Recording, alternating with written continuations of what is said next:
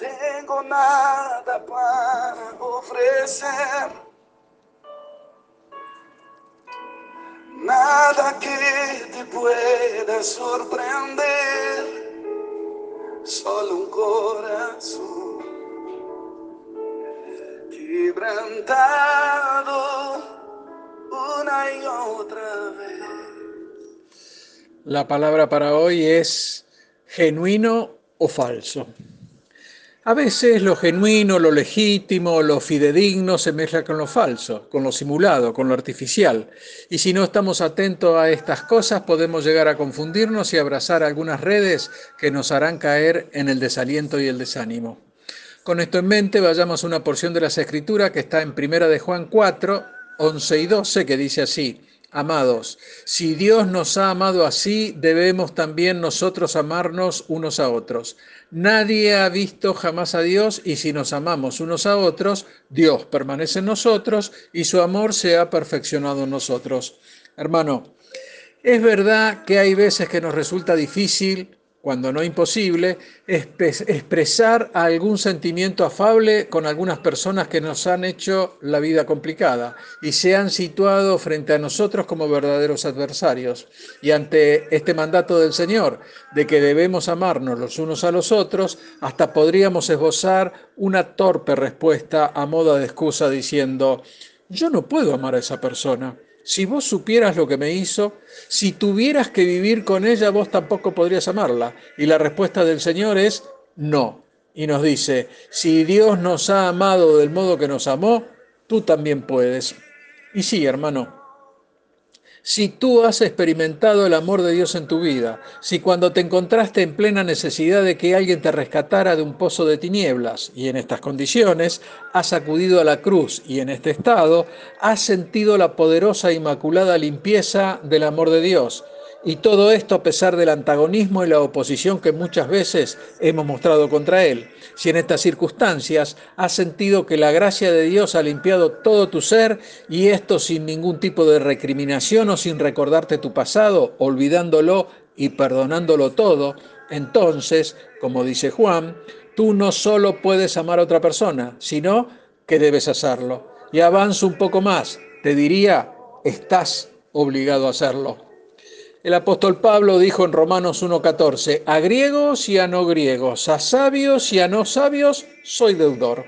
Es como que Pablo se sentía deudor de todos, como que le debía algo a todo el mundo. Y avanzó un poco más en Romanos 13.8, donde manifestó, no debáis nada a nadie, sino el amaros unos a otros, porque el que ama al prójimo ha cumplido la ley. Hermano, nosotros podemos manifestar ese amor porque tenemos en nuestro interior la fuente de ese mismo amor, que es Cristo Jesús, ya que si no tuviéramos la vida de Dios en nosotros sería imposible manifestar ese amor de los unos por los otros así, de esta manera. Entonces, queda más que claro que el que hace la diferencia es Dios en nosotros. No, no hay otra forma de verlo, esa es toda la cuestión y será el mismo Dios que volcará su amor por medio nuestro sobre los demás. Lo único que Él espera es nuestro asentimiento a su voluntad y Él manifestará su amor, el amor de Dios, por medio nuestro. Volviendo al versículo base de este devocional, Juan dice que Dios es invisible y nadie lo ha visto jamás. Y es entonces que nos preguntamos, si no podemos verlo, ¿cómo sabemos que Él permanece en nosotros? Y Juan nos dice, si nos amamos los unos a los otros, Dios permanece en nosotros y su amor es completado. Es como estar diciendo, mira, su amor alcanza el objetivo final en nosotros.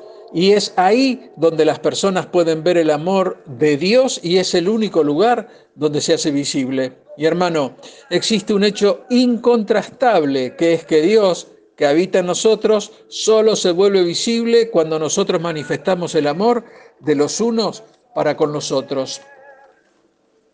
Y quizás puedas preguntarte, pero, pero ¿cómo hago esto? Y la respuesta es que mientras seas amable con tus amigos o con aquellas personas que son amables contigo, nadie tiene la menor idea de que Dios se haya presente.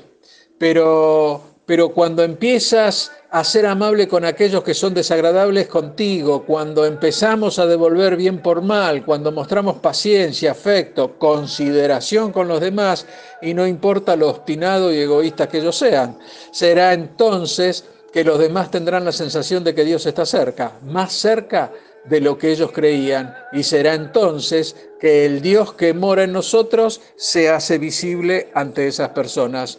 Y hermano, volviendo al título del presente devocional, genuino o falso, nos debe quedar claro que a veces un producto genérico se puede parecer mucho al real, pero no dejará de ser genérico.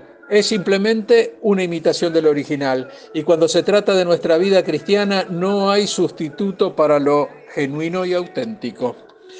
Es por eso que el Señor nos pide que nuestro amor hacia los demás sea sincero venido desde el mismo corazón de Dios, ya que será de este modo en que podremos mostrar al exterior la verdadera fe que sentimos por nuestro Señor y Salvador. Y esa fe nos dará el dominio propio para contrarrestar las injusticias, la compasión por el desvalido y el corazón limpio para derramar el amor de Dios. Y hermano, Tú debes saber que cuando nosotros acordamos y abordamos la palabra de Dios con el enfoque correcto, Él promete que esa palabra nos transformará por lo cual debemos estar dispuestos a prepararnos por completo, a examinar sus verdades y aplicar a diario sus mandamientos, entre otros el de amarnos los unos a los otros, ya que Dios nos presenta el reto de vivir una vida de amor genuino y auténtico.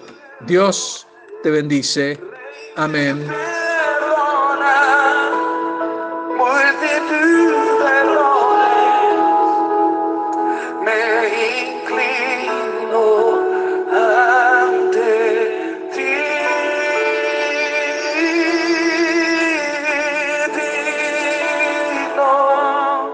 eternamente.